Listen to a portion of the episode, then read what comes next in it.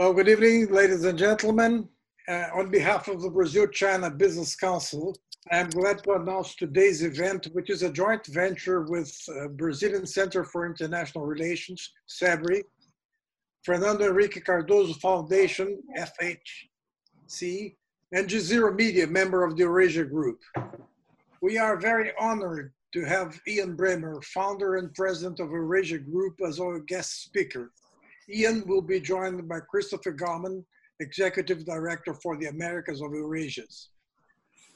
I would be somewhat pretentious if I were to introduce Ian Bremmer, one of the world's leading political scientists.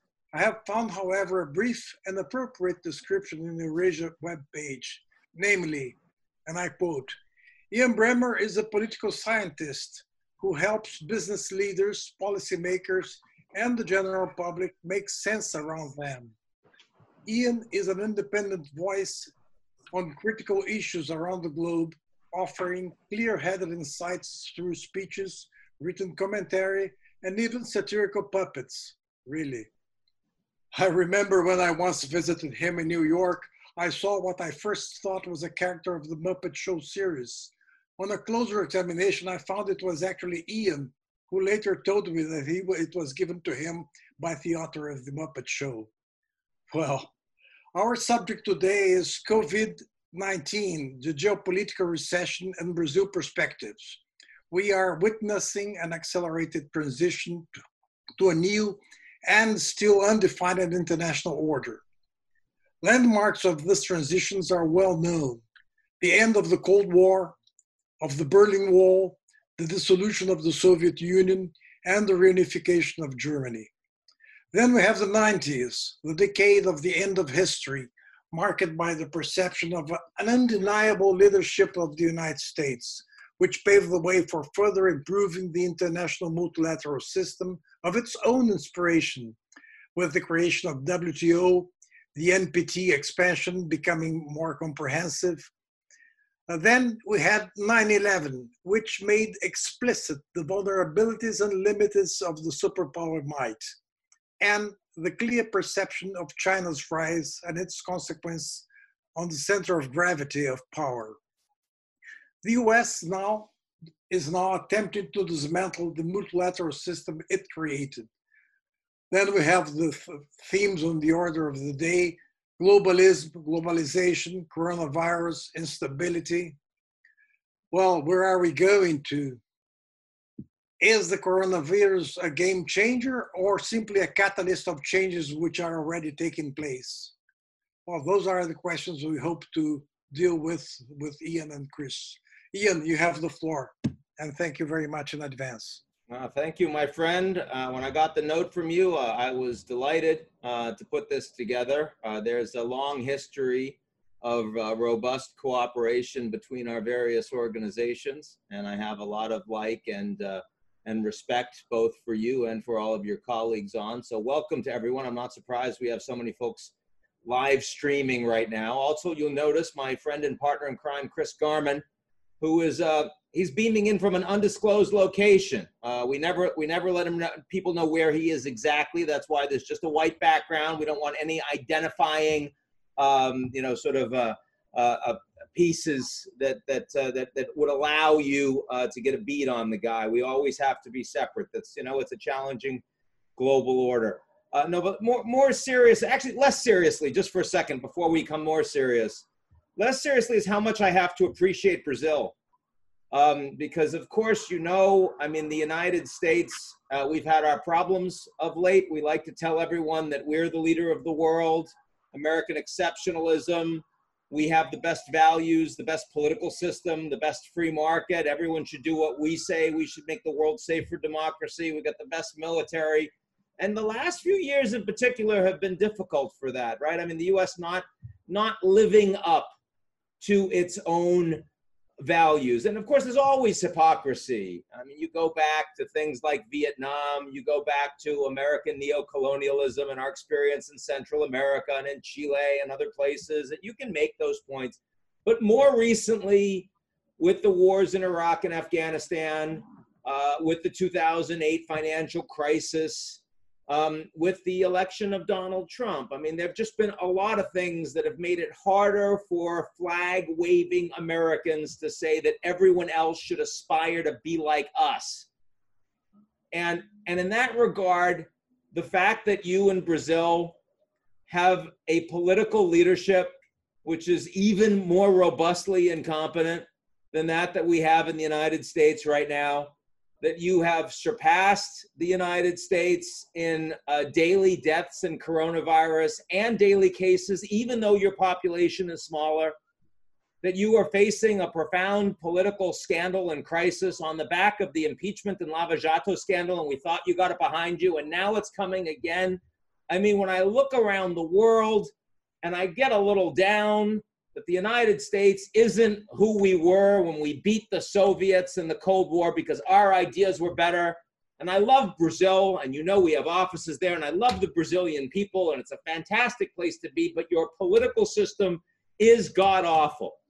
And, um, and, and, and I, again, I feel like we can now be partners in a deeper way as we experience this profound dysfunction together. We shouldn't, I mean, everyone says America first means America alone, but why can't America first be America and Brazil together alone? I think that this is something that we should we should really try to uh, to work together to create some fraternity among the politically disaffected in our two great democracies. So um, that was a little bit of tongue in cheek, but of course, like any good satire, an awful lot of truth, I think, found in it. Um, now, maybe before I turn it over to Chris, a little bit of seriousness about where I see the world going. Uh, to start, if we want to assess how the Americans are doing right now, it is really important not just to look at President Trump and his tweets, because they will distract you. They will make you feel like the United States is heading to civil war or authoritarianism that it's all over, that no one listens to America anymore. I mean, just today, Trump says he's going to have a G11 instead of a G7, and he's inviting the South Koreans, the Indians, the Australians, and the Russians to come and meet. And of course, Trudeau and Merkel and Boris Johnson quickly say, actually, no, we're not going to do that. We don't want the Russians to come. And it's kind of like when Trump says over the weekend that he's going to label He's going to designate Antifa a terrorist organization. He has no power to actually do that. But for a day, everyone goes, oh my God, he's going to do this. And then he says, I'm going to leave the World Health Organization, which is embarrassing in the middle of a pandemic. But actually, you can't leave unless you pay the arrears that we owe, which we're not about to do. And if he actually starts the process, it's a year before he can leave, which means we have the elections first. So like so many things, like the wall we were going to build that Trump was going to pay for. Secret, we already have a wall. I think we've added a few miles. There are some fencing elements. The Mexicans are not paying for it. There's a lot of rhetoric. There's a lot of incompetence. There's not a lot of there there. Um, if you look at where the there there is, Trump acts a lot like a lot of others who are in his party. He has uh, reduced regulatory authority. He's elected a lot of conservative judges. He's uh, put in place, appointed, he's put in place a Fed chair who's very much in line with previous Fed chairs. Um, he's not draining the swamp. He has a cabinet that is enormously oriented towards the private sector and wealthy special interests. He's reduced taxes on the wealthy um, and on big business. So, uh, you know, if I look at the response to coronavirus, I can spend all of my time talking about how personally unfit Trump is and how I wouldn't want my kids to be raised by someone like him. But that's not useful. Or I can talk about how the United States is actually doing.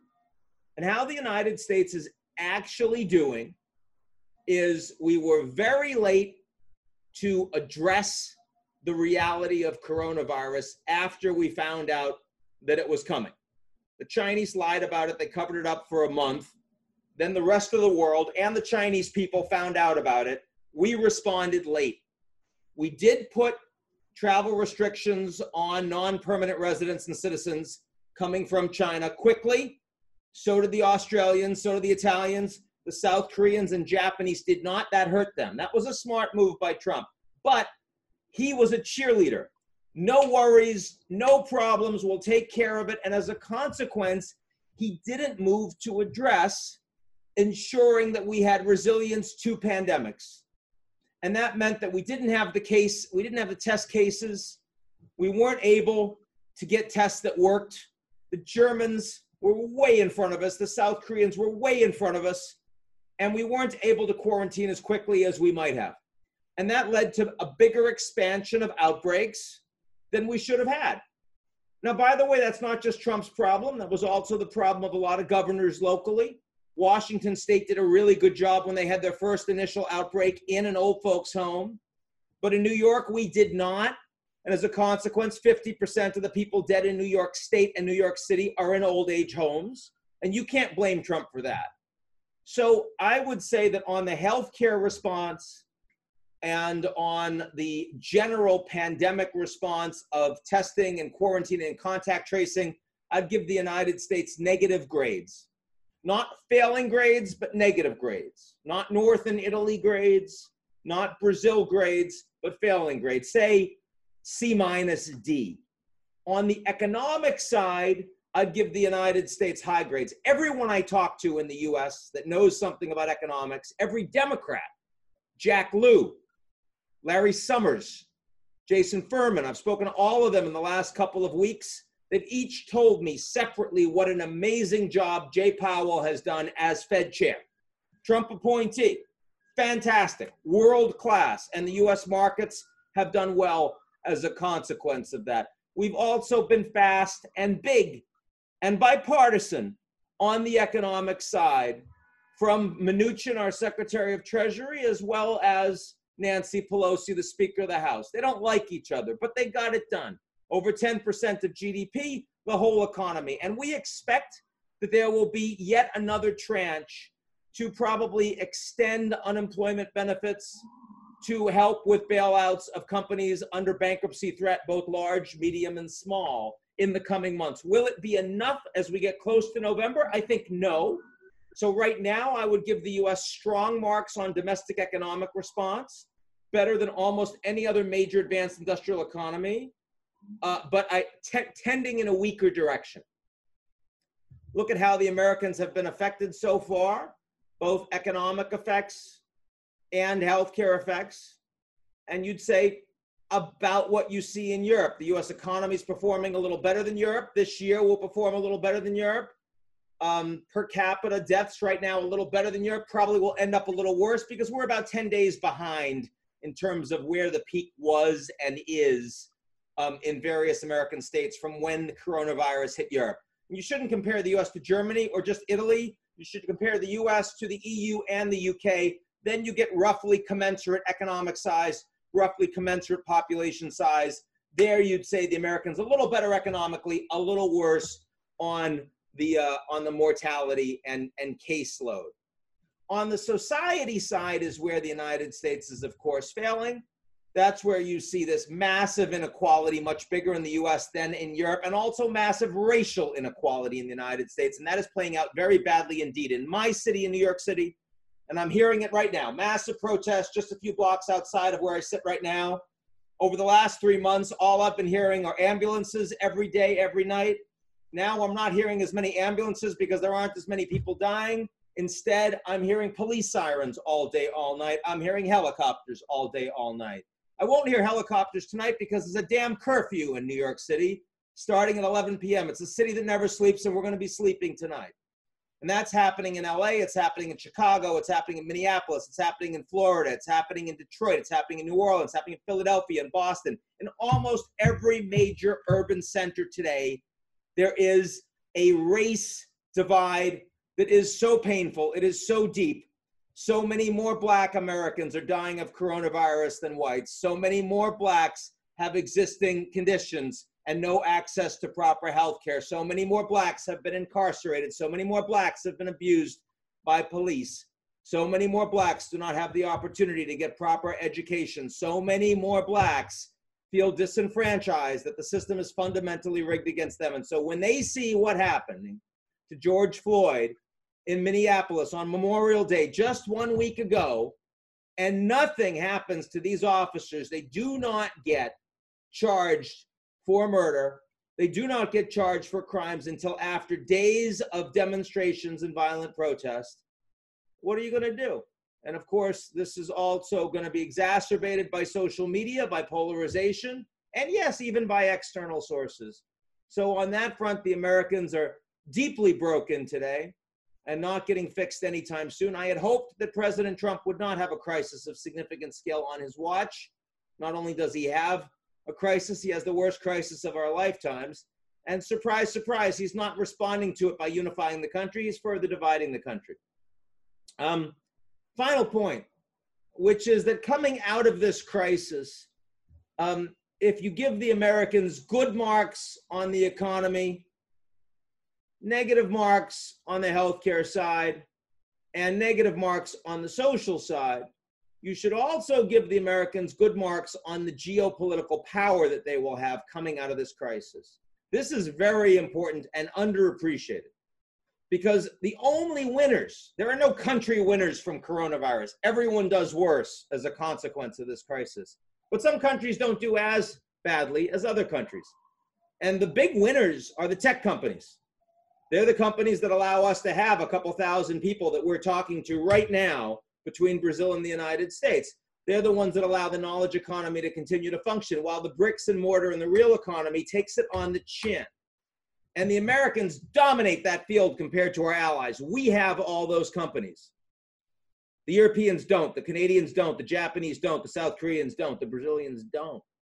And that, that is going to be a very, very important uh, area of American strength. Uh, you know, the one thing that you can say coming off of coronavirus and coming out of riots is more surveillance, less privacy, more big data, more deep learning, stronger monopolies among those American companies. The only companies that compete are the Chinese, and they will not be allowed to compete in the American or advanced industrial democracy space because of the tech Cold War with the Americans. So I think the Americans will come out of this crisis on that front stronger than their allies. I also think the role of the US dollar will be stronger as a global reserve currency than it was before. People will not feel as confident about the euro or about the pound sterling or about the yen. I feel like America's export of energy and food in a world where the global supply chain is breaking down and localizing becomes a bigger advantage for the Americans, not a disadvantage. So if you look at all of the ways that power are, is playing out around the world, at the same time that the Americans are losing the ability to lead by example, and multilateralism is weakening, no G7, no G11 instead of G0, you see that the United States actually is asymmetrically going to play more unilaterally, even if Biden becomes the next president, and that's significant. So, anyway, that's 15 minutes for me to kick this thing off, hopefully provocative and interesting. Again, uh, welcome to all of you here, and let me turn it over to my friend in an undisclosed location. We do not know where he is, but we know who he is. Chris Garman. Thank you, thank you very much, Ian. And I will keep my location undisclosed uh, for the for the for the purposes of my own security. um, but uh, but uh, again, I want to be able to thank um, you know um, the invitation to participate uh, in this debate. It's a tremendous pleasure uh, to uh, to be in such a, a, high quality conversation, such an opportune moment. Um, I'll kind of evidently I'm going to kind of give a little bit of a perspective of how we're seeing events in Brazil, but I'd like to begin with a a comparative reflection, uh, looking at the types of leaders that are faring better from a public opinion point of view um, in COVID-19 in comparison to the leaders that aren't faring as well. Uh, and there is a pattern uh, that when we look at kind of um, you know the response of leaders and how the public have reacted to to um, to policies enacted by the administrations. When we look across the board, both in industrialized economies and emerging market alike, and we are seeing a pretty significant rally around the flag effect. You look at a, a number of different leaders are seeing their approval ratings, you know, rise out of COVID-19, anywhere from 5, 10, 20 percentage points. Um, and usually these are the leaders that have enacted uh, stronger measures uh, to tackle a public health crisis in a context where the public is very scared uh, of their own safety um, with this global pandemic. Uh, we have another crop of leaders, however, who haven't fared as well, haven't really benefited uh, from, uh, from a, a, rally around the flag effect. Uh, we certainly can put uh, Jair Bolsonaro in that camp, who has his approval ratings drop a bit. I think we put, uh, you know, Manuel Lopez Obrador within that that uh, that category. We put Donald Trump within that category. He had a little bit of a rally around the flag effect, went back to where he was in pre-COVID levels. Maybe Duterte, Erdogan, Putin. What's interesting is is that leaders who had very strong anti-system, anti-establishment credentials uh, coming into COVID-19 are performing more poorly in comparison to leaders who have uh, at least the traditional establishment credentials. Right? We have to remember that we came into this environment with deep levels of distrust towards public institutions, institutions like the media, the judiciary, political parties. Look at public opinion polls, the level of disenchantment with the systems, uh, uh, you know, broadly speaking, was very, very high uh, in continental Europe, United States, and in much of Latin America. We had a crop of leaders who were elected uh, with very strong anti-system, anti-establishment credentials. But it is precisely those leaders who are performing more poorly on a relative basis because their instincts, when faced with a political crisis or a pandemic crisis, is to fight your way out of a corner, right? Um, and so when we look at kind of the reaction function uh, of Jair Bolsonaro, who, who in the middle of this pandemic, uh, you know, his initial response was to criticize the judiciary, criticize governors, criticize party leaders, um, kind of fight his way out of a corner, that was the script that was successful that led him to be elected in office in the first place. That was the script that was successful when governing, but it was a script that hasn't necessarily um, done him much favor in the middle of this crisis. But, but we're seeing this type of pattern uh, more broadly, right? I think so that's, that's interesting to call into attention. Now, uh, that said, uh, looking at Brazil uh, more specifically, uh, certainly, uh, you know, the headlines coming out of Brazil couldn't be worse. We have a not only a public health crisis, which doesn't look to be, um, you know, close to to coming under control. we have a president um, who has been blasting governors for measures of social isolation, fighting his way in a context where he has been tremendously isolated politically. We have a political scandal brewing around the president's inner circle that led to the exit of, uh, of uh, former Minister of Justice Sergio Moro, all about you know the president's desire to be able to control the federal police. Uh, and over the past couple weeks, we have a, a brewing and deepening institutional crisis uh, between uh, the, the, the federal Supreme Court on the one hand and the administration on the other. What's likely to come of this environment? Uh, two broad comments that I'd like to make for us to be able to have time to to uh, to discuss uh, in Q&A. The first is, I think we're headed towards an, an, an environment in Brazil of a deep polarization um, of, of kind of political forces, uh, but probably not an environment in which the president loses his mandate, and probably not an environment in where we're going to have uh, an institutional rupture uh, and kind of a breakdown of the democratic order. Um, you know, first, uh, what really um, calls, you know, at least stands out when looking at the environment in Brazil is that yes, uh, President Bolsonaro, um, you know, has isolated himself. Um, you look at, you know, his the media is is blasting him. Governors and mayors stood in opposition towards him. The courts are standing in opposition to him towards him.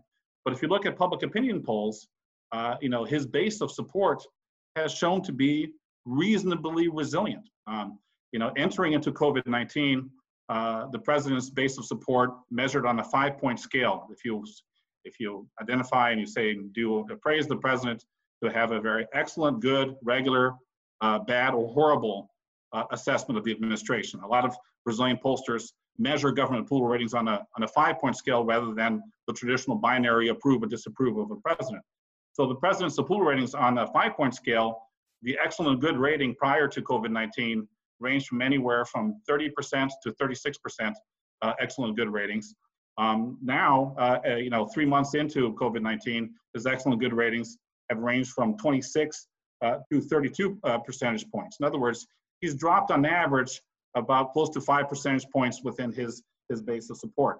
Um, his negatives have gone up and his regulars have, uh, have diminished, um, but it isn't a significant drop. And let me translate these numbers, right, on a binary scale. We've had two polls that have, were released uh, over this past week. Datafolha and Pasby. Datafolha's approval ratings on excellent good were 33%, the regular at 22, the negatives uh, at 43. For you to translate that number into an approve, disapprove um, rating, right? The, the information or the quick shortcut is you get the Higulad, the regular, and you divide it in half. So an excellent good rating of 33 and a regular of 22 translates to an approval rating of 43%, right? And a, and a, and a disapproval rating of 54%. Exactly the same numbers that Donald Trump has in the United States. You get the, the She's Pasby poll, he has an approval rating of excellent good 26, regular 23, and a negative 49. So there you have a 37% approval rating and a 60% negative rating, right? These are not the levels of public support which are consistent with the president being removed from office. In order to be able to remove the president from office, you need two-thirds support in the lower house, uh, either for an impeachment or to approve a motion uh, to be investigated in the federal Supreme Court. And I'll tell you that all the party leaders that we spoke, that we're speaking to in Congress, there is no appetite to remove the president in the middle of the pandemic. And Congress is very afraid of the public opinion backlash to moving against the president more broadly, right? In other words, the point is the president's approval ratings have to drop a heck of a lot more before we get into that type of environment.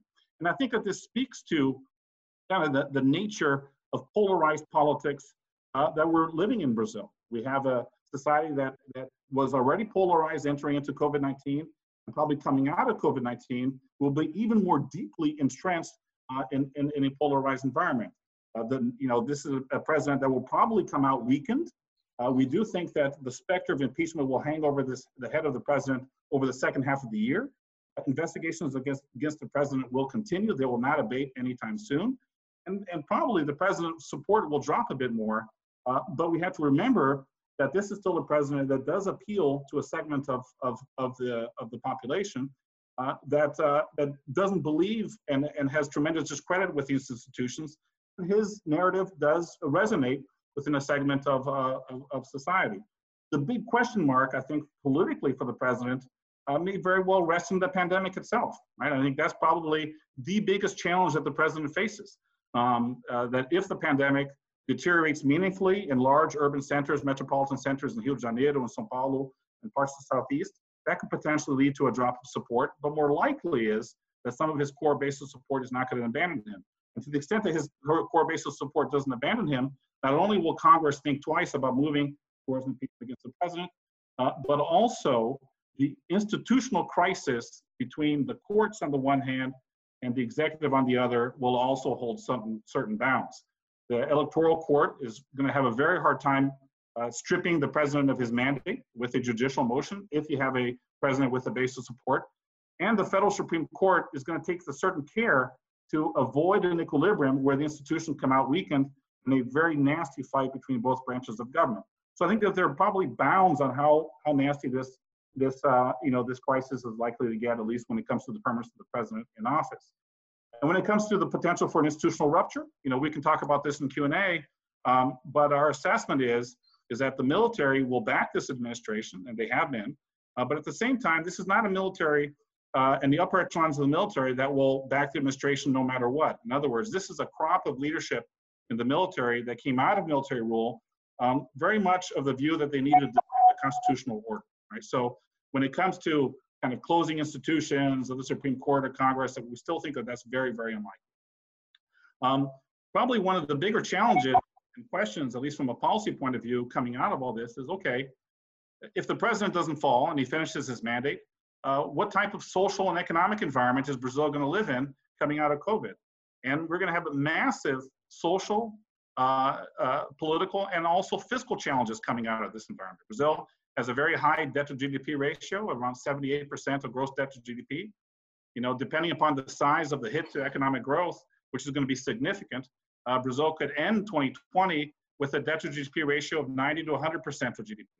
Um, so one of the, the, the, larger policy challenges will be uh, in the fall of this year with a headline, uh, let's say drop of GDP, uh, you know, anywhere from minus six to minus 8%, there will be significant pressure in Congress in order to be able to extend the period of exemptions to the constitutional cap on spending from this year to 2021. In other words, the debate will be how do we dig ourselves out of a massive and historic recession? That's not easy to engage in that debate when you have a president fighting for his political life and probably embattled and weakened coming out of the mixture of a deep recession uh, and, a, and, a, and, a, and a COVID um, and public health crisis. And here I would just say, just to, just to leave my comments with one final bet, uh, that we probably will be in, a, in an environment where the concerns of an unhinged fiscal crisis will be at our doorstep. Um, you know, this is the, the heart of the currency crisis that we've seen uh, over this past month. It's abated over the past two weeks. But there's one bit of good news, which is when you look at the leadership in Congress, they're probably going to provide some guardrails for how negative this crisis is likely to evolve. Uh, and in speaking with a lot of party leaders in the Senate and the lower house, an interesting thing that really comes across is this is a congressional leadership that was molded by the previous economic and political crisis of 2015 2016 that led to the downfall of President Dilma Rousseff. Uh, and for better or worse, the fiscal crisis uh, was at the heart of the economic crisis of confidence that Brazil uh, has lived through. Uh, and a lot of congressional leaders, you know, kind of over the past three to four years, they have increasingly made the link between a fiscal crisis on the one hand with an economic crisis on the other. This led to Congress approving the constitutional reform that led, led to a, a, cap on spending.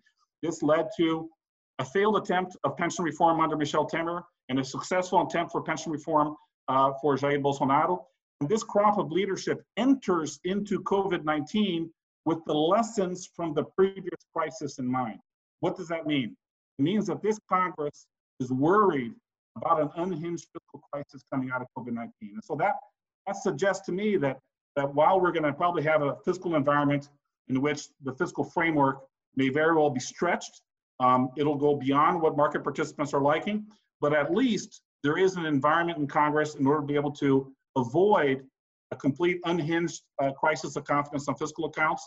And it's not a coincidence that uh, that that we're probably going to get some kind of grand bargain where more spending on a temporary basis out of out of COVID-19 for this year and for next year may very well come with some countervailing measures on fiscal reform to be able to control future obligatory spending uh, going forward, right?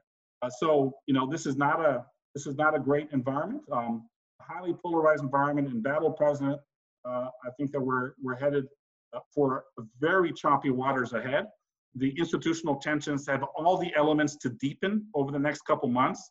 Um, but at the same time, I think that there's some important guardrails in terms of how severe the crisis is likely to go. And I think that the role of Congress will probably be constructive in this environment. But let me end it here, and then we can open it up to Q&A. Uh, thank you very much, Chris. Uh, thank you, Ian, for the excellent presentation. It clears very well what we are seeing. Of course, there are lots of questions now, but before proceeding to the question and answers, I think Sergio Fausto would like to make the first question.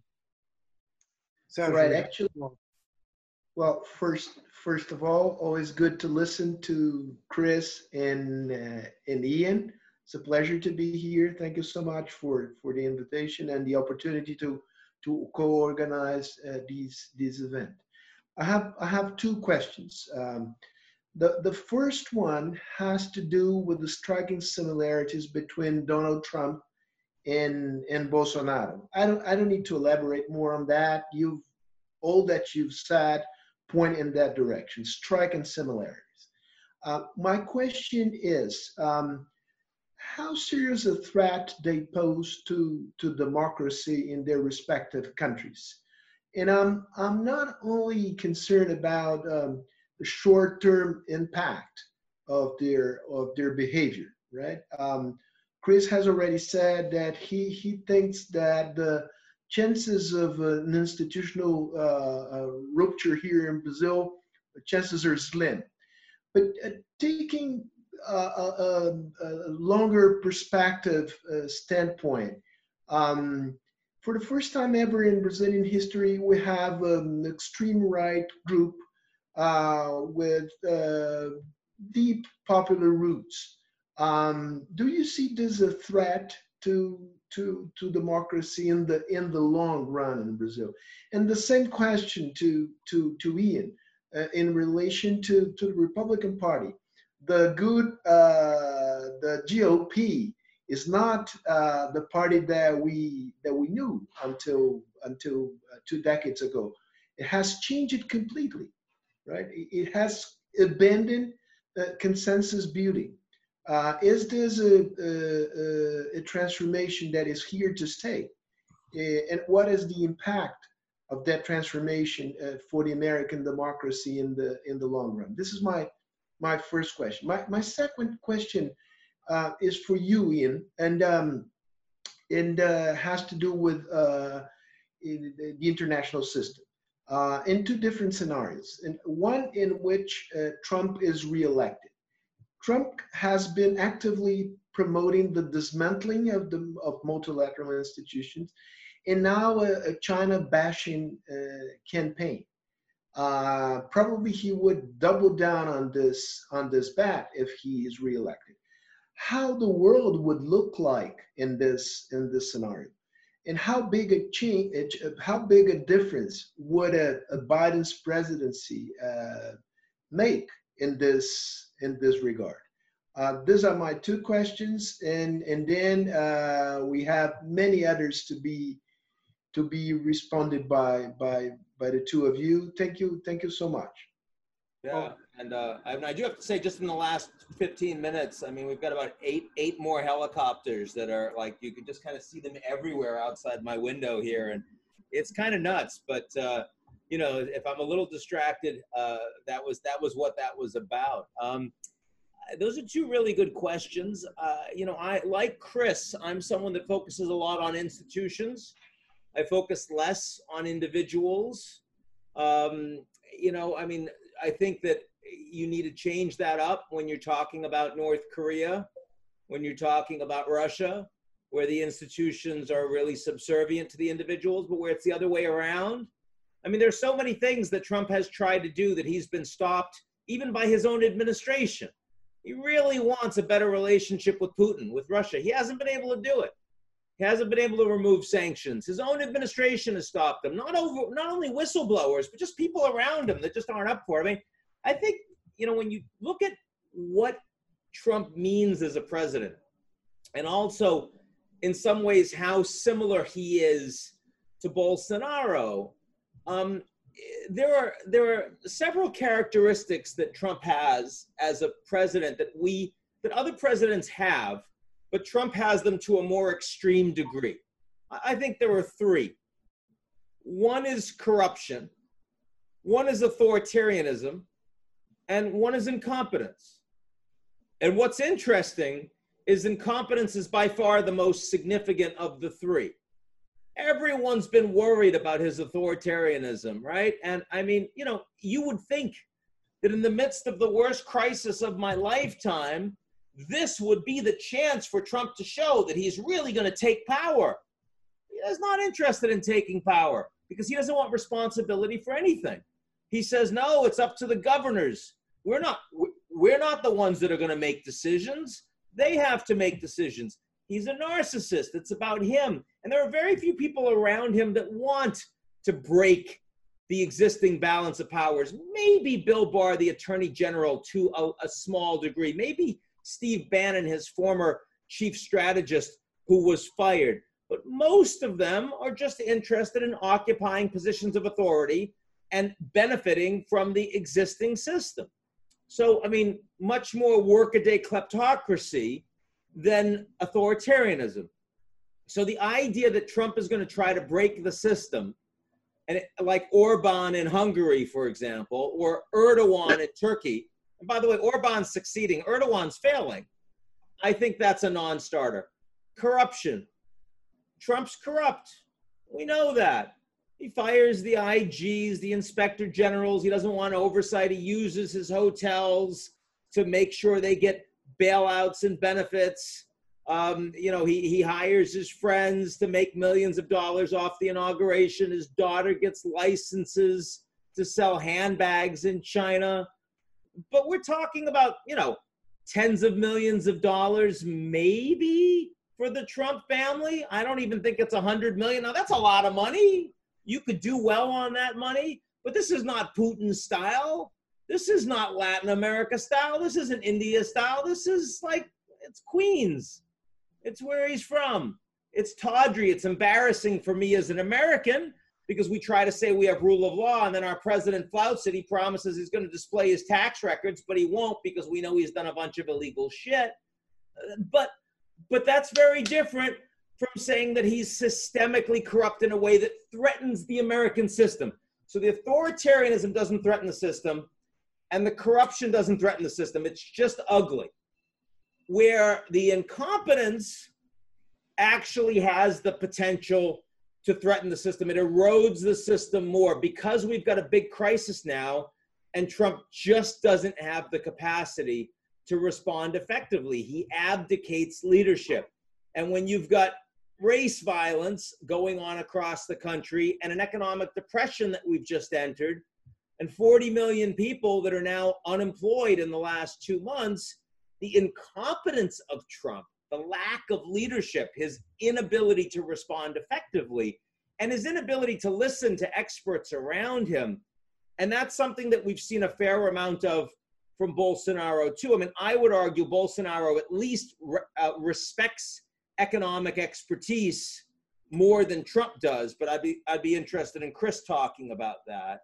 Uh, but generally speaking, just Trump doesn't doesn't listen to experts. It's all him and and that hurts. That's allowed Trump to make a bunch of mistakes, more more mistakes internationally. And this is the second question you asked, Sergio, about how Trump is more capable of getting involved in a cold war with the Chinese, but without American allies. I mean, there are lots of reasons to fight China. And by the way, Biden would support most of those reasons, but he would work really hard to ensure that American allies were on board. He supports the Trans Pacific Partnership, even though Obama couldn't get it done. He wants to get back in the Paris Peace Accord. He wants to get back in the Intermediate Nuclear Forces Agreement. I mean, all of those pieces of international architecture, the World Health Organization, that would help to align the United States with its allies. And if you're about to get into a big fight with China, the second largest economy in the world, and the only country out there with tech firms that can challenge those of the Americans, it would be better if we were fighting with our allies on our side.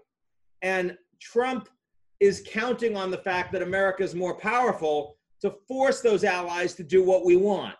And in the case of Mexico and Canada, you can get them on board on pretty much anything because they have no choice. And in the case of the UK on 5G, you can get Boris on board. But in the case of the Germans and the French and the Philippines and South Korea, it's getting tougher. So I do think that the G0 is becoming deeper and more fractious, and America losing influence internationally to the Chinese, who have lots of mistakes that they've made and lots of reasons countries wouldn't want to follow them. Nonetheless, Trump has given them more of an opportunity. And the final thing I will say, because you asked about the difference between Biden and Trump, and obviously there are many differences, but one that's interesting is that senior Chinese leaders, when I talk to them, tell me that they would prefer Trump to win a second term than Biden. Senior Chinese leaders.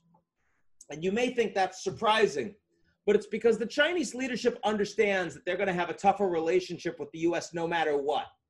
If it's Biden, the US will be more focused on the Uyghurs and Hong Kong and human rights. If it's Trump, they'll be more, focused on East China Sea and Taiwan and the military balance. But either way, there are going to be a lot more challenges between the US and China. But what the Chinese see is that if Trump stays president for another four years, American alliances will be more damaged. He will pull out of more international institutions. He will provide more space and more of a geopolitical opening for the Chinese to play. Where if it's Biden, there's much more likely to be a stronger multilateral alignment against China, which they really don't want. And so that's that's interesting. I, I would say they weren't sure they felt that way six months ago before coronavirus began, but now that it has, they feel pretty strongly about that. Chris. Yeah, no, thanks, Ian. I mean, I think that in answering kind of the same question for Brazil, you know, in terms of how much does the Bolsonaro administration represent a threat to, threat to democracy, you have to take that question more seriously in the Brazilian context. This is a younger democracy. Uh, institutions are, are not as robust. Uh, this is a government with a very strong military presence. Bolsonaro comes from the military.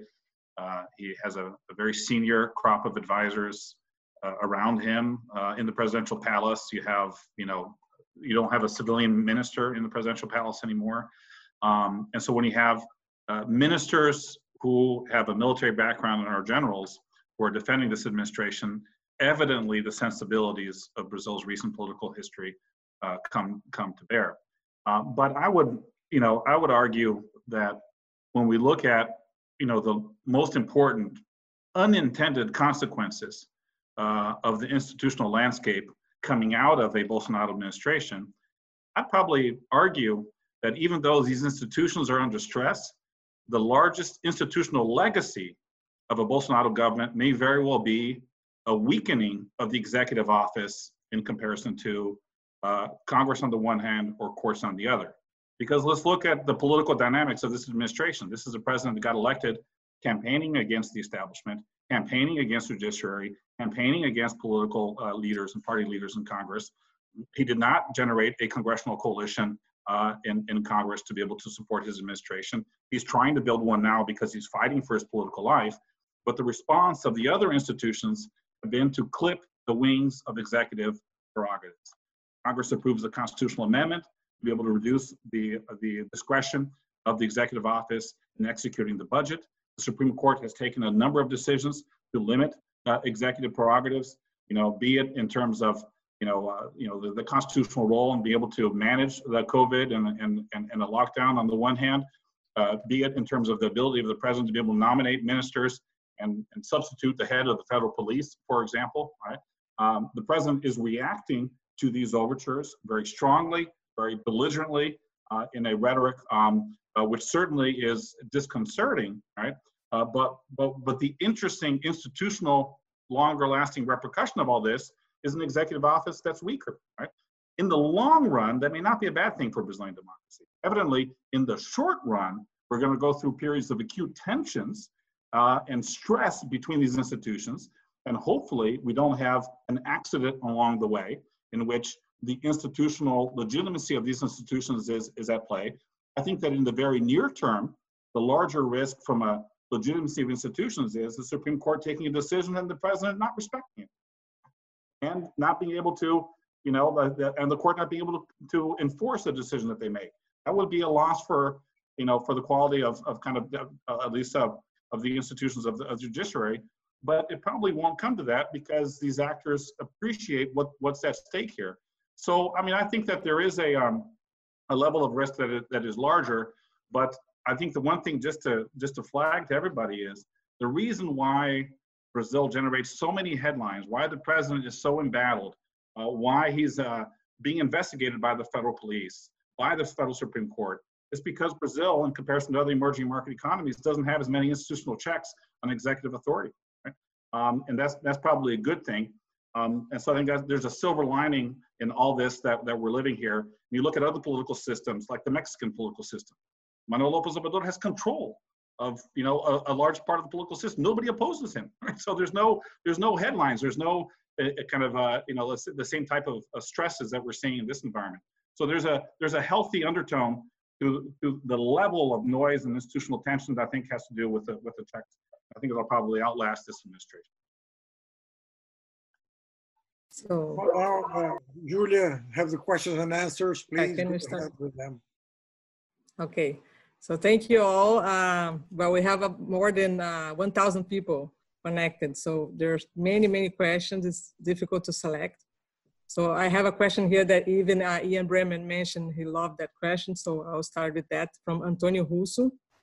Uh, he asked, do you think, do you uh, personally believe in American exceptionalism? A lot of people talk about the Iceland and the Sweden models of handling the quarantine. Can you explain a little bit about what happened in these countries. Yeah, Ian. I, I like the question about American exceptionalism because it's something I think about a lot. You know, we call our firm Eurasia Group, um, even though we're a global firm now, because when I started the company in 1998, uh, my expertise was on the former Soviet Union. Uh, I did my PhD, I started in uh, 1989 And what an exciting time, you know, to go to Moscow, to Kiev, to Almaty, these former Soviet republics as the revolution was beginning and the country, the empire fell apart. You know, we beat them. The wall came down and the Soviet Union collapsed and Gorbachev ended it. And, and that's, that was for me coming of age.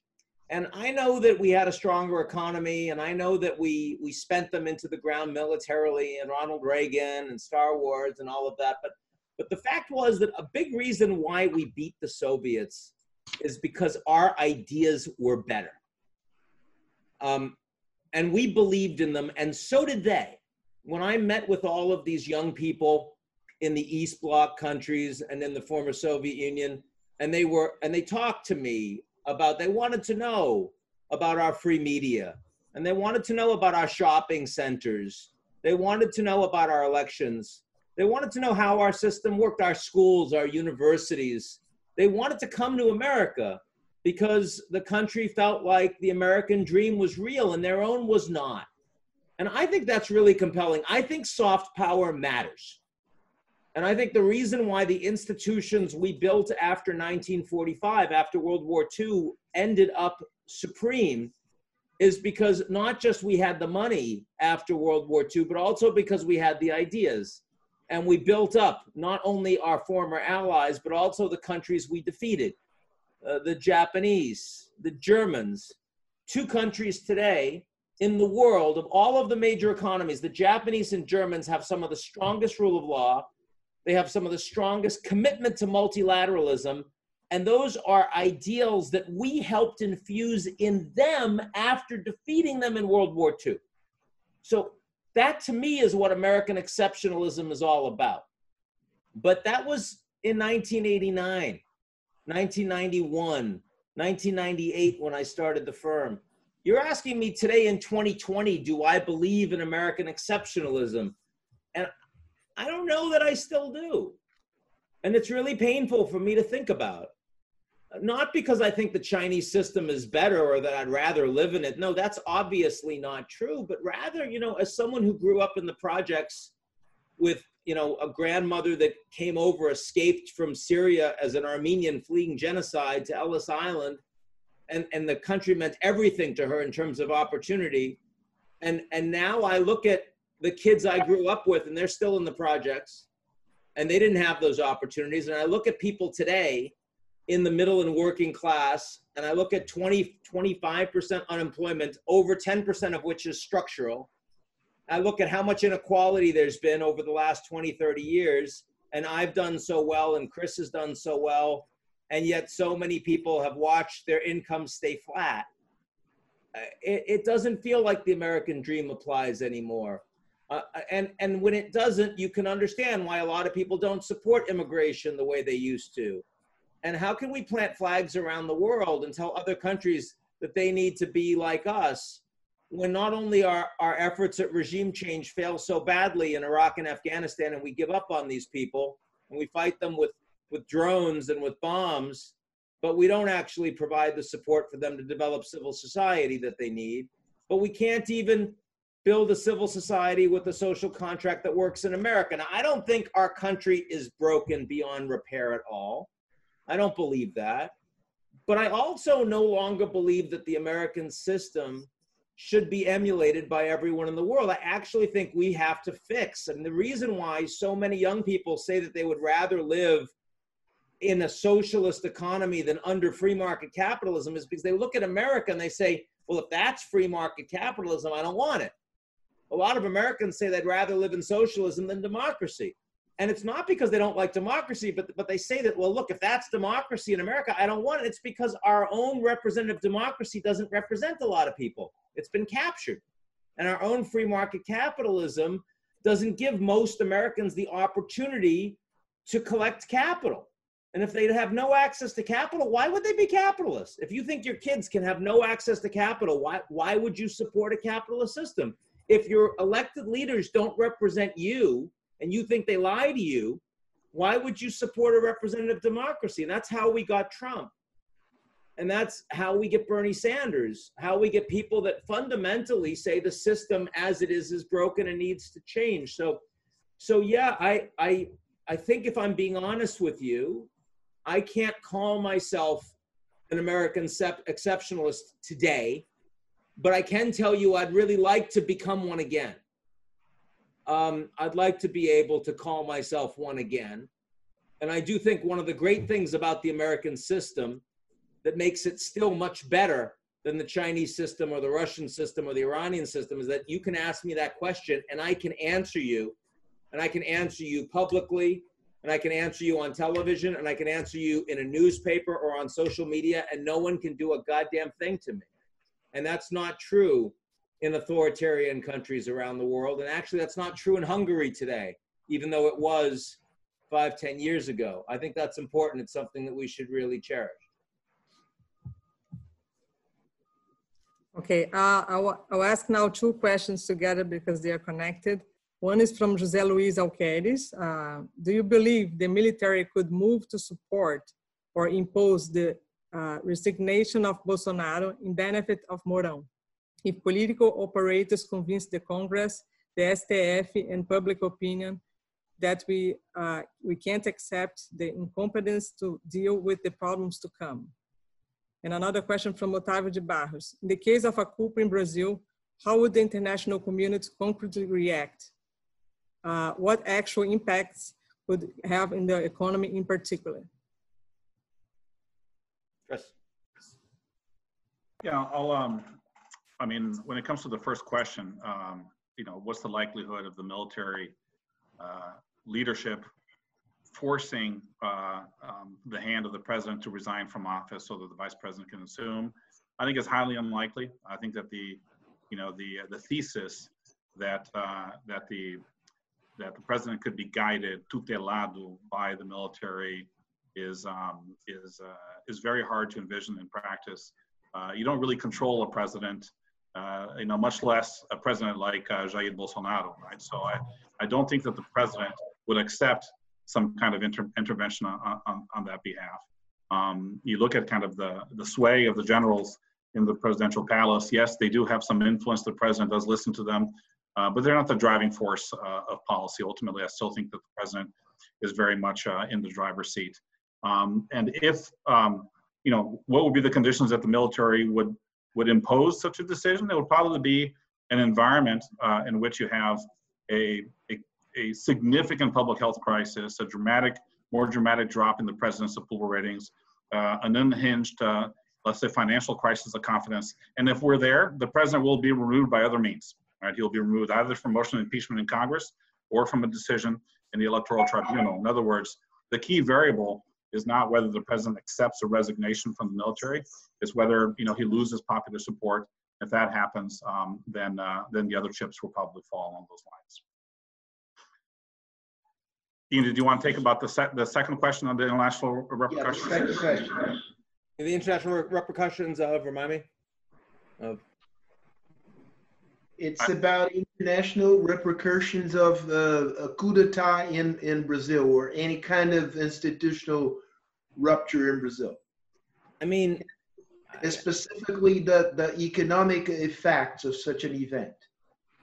Yeah, I'll also add another question connected to that from Décio Doni. Recently, we have witnessed foreign capital leaving Brazil. Do you think this process is set to continue?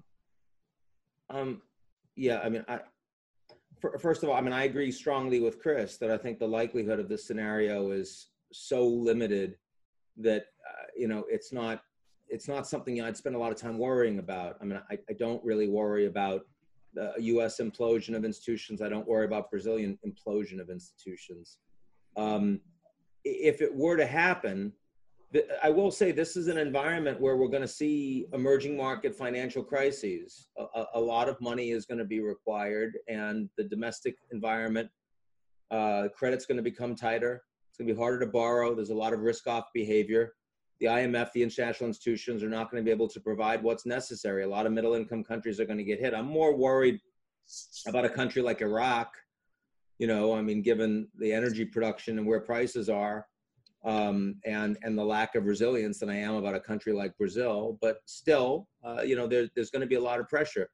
Um, if, if you were to have, in the worst case scenario, a true institutional implosion, um, I, I think that there would be a less international market response to that than there would have been five years ago, 10 years ago. I think the United States in this environment would um, look to try to be transactional in their response.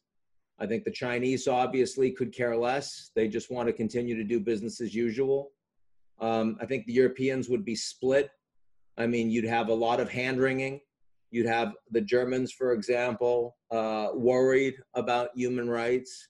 But would you really have the Europeans changing the rule set as a consequence? I don't think so. I mean, this is the thing: is you've got a a G0 implies a lower common denominator for activity. Um, and, uh, you know, I mean, look, you've got the Chinese taking over Hong Kong. It's obviously against the law. And you've got the Europeans saying, we're not going to impose sanctions, even though the Americans say they are. Why? Because our relationship with China is too important economically. I think you're seeing a lot of that behavior. And I think that, that, you know, aligns with Brazil as much as it does anybody else. Thanks. So a question from Adriana Abdenur. How do you see the impact of the pandemic on the vast geopolitical project of Belt and Road Initiative, especially regarding the engagement of Latin American countries? So I'll, I'll answer broadly and turn to Chris for Latin America. Um, I mean, Belt and Road, you have the world's poorest countries in particular that most need Chinese investment uh, sub-Saharan Africa, 80% of external debt from sub-Saharan Africa is held by the Chinese. The Americans are not looking to spend more right now. $3 trillion proposed by Nancy Pelosi for the fourth tranche, not a dollar for foreign aid. Why not? Because there's no political expedience in the US in arguing for more international support. So the Chinese are going to be holding the bag on a massive amount of infrastructure spending um, with all of the poorest developing countries in the world. But a lot of them are also not going to be able to service their debt. So, and China has credit bubbles internally. They've got big debt problems with their own corporations. So, even though I think these countries are going to be more reliant on China, I think the risk of Belt and Road is actually growing larger.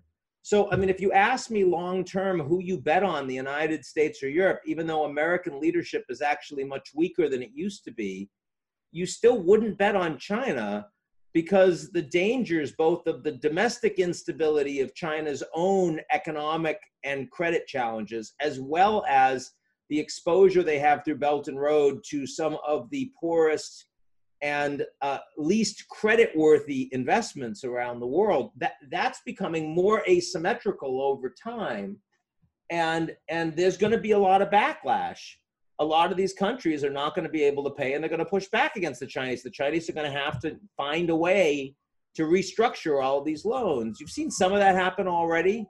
Places like Malaysia, the Philippines, Pakistan, Sri Lanka.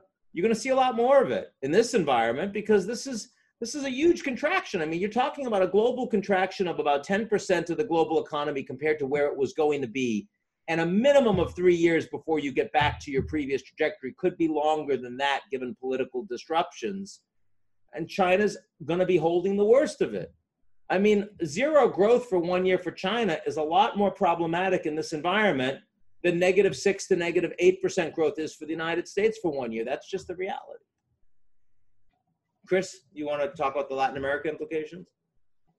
Yeah i mean i'll just say that um, you know the, the relationship of china uh, to the you know to the region, I think was uh, is something that may very well um, shift coming out of COVID-19, and evidently, Ambassador Castro Neves will will have uh, you know very, very very good views on this. But what's interesting to note is you look at Brazil's trade balance right now. We're seeing the Brazilian exports to Europe have dropped, to the United States have dropped, to Latin America have dropped. The two areas where Brazilian exports have risen is China and Southeast Asia, right? In, in, in, a context where purchases of agricultural products has actually grown. So you look at kind of you know, China's relative import in Brazil's economy, it may very well you know, be larger coming out of COVID-19 than it was uh, prior uh, to this crisis. And we're going to be in an environment in Latin America and in Brazil where government's going to be desperate for investments and desperate for resources. Um, you know, uh, the interesting kind of conundrum is this this is occurring in the Brazilian context, where some of the ideological views of the administration, which have strong anti-China undertones, are starting to come out now in a way that they haven't come out in the first year of the Bolsonaro administration. It's not a coincidence that in the cabinet meeting that was made public, you know, the video of the cabinet meeting, the only elements of the of the meeting that were deleted and not made public were references to foreign policy and, and references uh, to the administration's views on China, right? Because it could undermine the, the bilateral relationship. So it's almost as if that when the president is embattled, is is uh, is turning to his base, um, uh, uh inflaming the rhetoric. Uh, the anti-China sentiment starts to come out with some of his ministers and his sons, but in a context where the economic relationship with China is more important, right? Um, so they'll probably keep that at bay. Um, but uh, but that is a you know I would say that China's role in the region tends to grow, but with all the limitations that, that Ian, um, you know, uh, outlined on the Chinese side. Another question here uh, on China uh, from Jackson Snyder from Embraer. Considering the US and China decoupling movements on tech, apparently accelerated by COVID outbreak, how deep do you think it will spread and affect the industrial supply chain?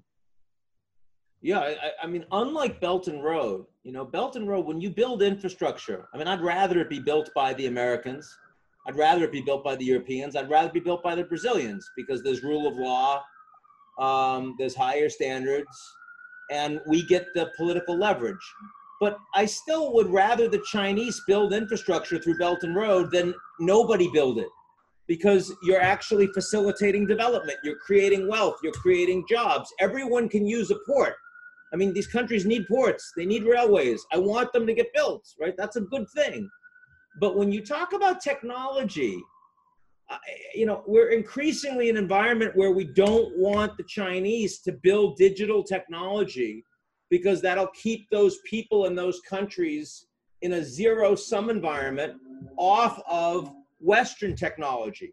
If, if there are going to be two competing data systems, two competing clouds, two competing filters of information and consumer choices that people on the Internet of Things will engage with, then the more the Chinese export their, their 5G model and their technology model, the more you will lose those people from interaction with the rest of us, with the West.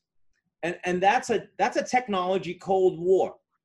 So I I do think that the supply chain around not only the Internet of Things, which is much broader than just your cell phone, it's anything with a chip in it. So it's it's smart houses, it's smart cities, it's driverless cars, you know, it's it's but it's also the consumer choices, the data, your bio health, the biometrics, all of these things will suddenly become split into two with one system aligned with Beijing and their super tech companies and another aligned with the West, mostly with American tech companies. That, that's obviously a much worse way to run the global economy. It's less efficient. It leads to more tariffs. It leads to um, uh, companies which will not have access to large numbers of consumers and large numbers of inputs. It's the opposite of what a company like Amazon or Walmart is trying to accomplish around the world. And look, there are problems with the American firms too. I mean, they're underregulated, they're, they're incipient monopolies, they're not necessarily good for civil society. Um, and they, they buy up uh, smaller companies with their own data and market knowledge, and they make anti competition more significant. They make the barriers to entry higher but they're still much better than tech companies that provide their data to the government and help to create a technologically empowered surveillance state, which, to be fair, is one of the reasons why the Chinese were so effective in being able to quarantine and stop the virus in its tracks. But everything, every other impact on society is much worse. Ask the Uyghurs, ask Hong Kong. Um, so I, I, do think that we're facing a tipping point in our supply chain going forward. And I think that's a very dangerous thing. A different topic. A question from David Taft, CEO of Siemens, about climate change and the energy transition. What uh, does the debate look like going forward? Um, look, I mean, China's planning on uh, peak uh, carbon usage in terms of fossil fuels in 2040. Um, the Europeans are, are going to have a Green New Deal as part of the stimulus coming out of this crisis.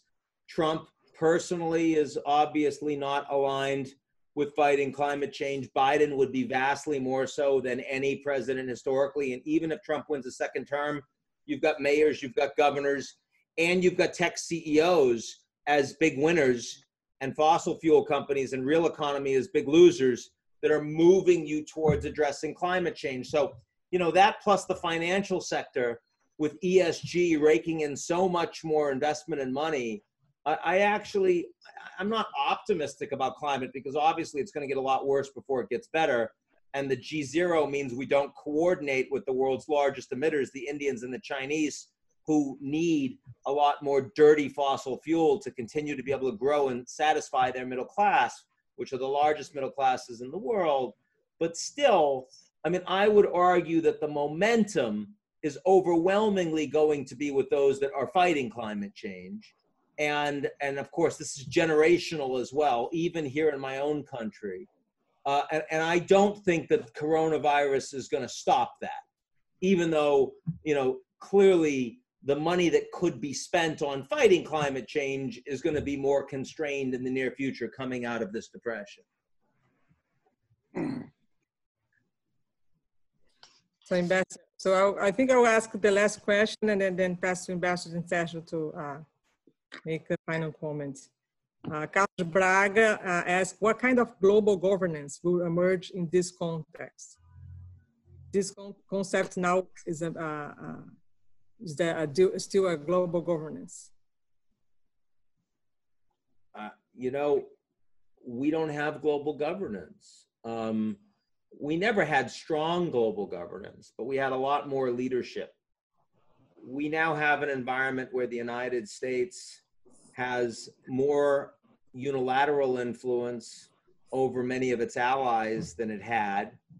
And yet the Chinese have the ability to veto and say no. Just in the last 30 minutes, you have the Americans pushing the Chinese on Hong Kong because they're changing the rules, and the Chinese saying, okay, our agriculture firms are going to stop buying American agriculture according to the phase one deal. That's a pretty big deal that that the Chinese have the ability to say no. The Russians don't have the ability to say no, but they have the willingness to cause a lot of problems. The Chinese have the ability to say no. And the Iranians don't, the Mexicans don't, the Canadians don't. If the Americans whack those countries around, they have to deal, but the Chinese do. So that combined with the fact that the Americans are less interested in leading, and the Europeans are themselves more divided and weaker than they used to be, Brexit and all the rest. All of that um, is leading to a world that is not going to have global leadership for a long time. This is, I call it a geopolitical recession. It's cyclical. We've just entered into it. It's going to take a long time, probably 10 or 20 years. And it's a G0 world. The G0 world is an absence of global leadership, and it's a world that's much more volatile the good news is that a lot of the institutions that we created after World War II that don't work well anymore, it becomes obvious they don't work and we need to reform them or create new ones. I mean, if you had to create NATO today, you wouldn't create NATO. You wouldn't create a transatlantic security alliance focused geographically on the Russians and focused thematically on conventional and nuclear weapons. You wouldn't do that you would create a security alliance focused on Asia, and it would primarily deal with cyber technology and economic and trade issues with some military support as well.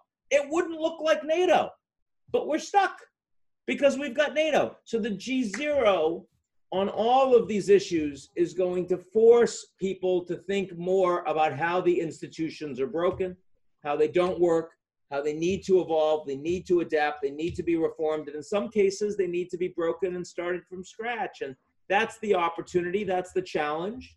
It's going to be a tough time, a crucible, but a crucible that creates rebirth and opportunity for human beings that won't live in an American world, but they'll live in a world where the Americans are still the most powerful and influential power, and hopefully some of that power can be used for good. Uh, last quick question from Graziele Parenti. Has the American dream failed? It's failing. Uh, it hasn't failed. It's failing. I mean, if it was up to me, I would get Christo, the Italian artist, and I would have him take one of those big orange tarps and just put it around the Statue of Liberty. Don't destroy the Statue of Liberty. Don't take it away. Just, you know, in, because we haven't decided. It's still there, but we don't know if we if, if it stands for us anymore, if we stand for it. Give us your tired, your huddled masses.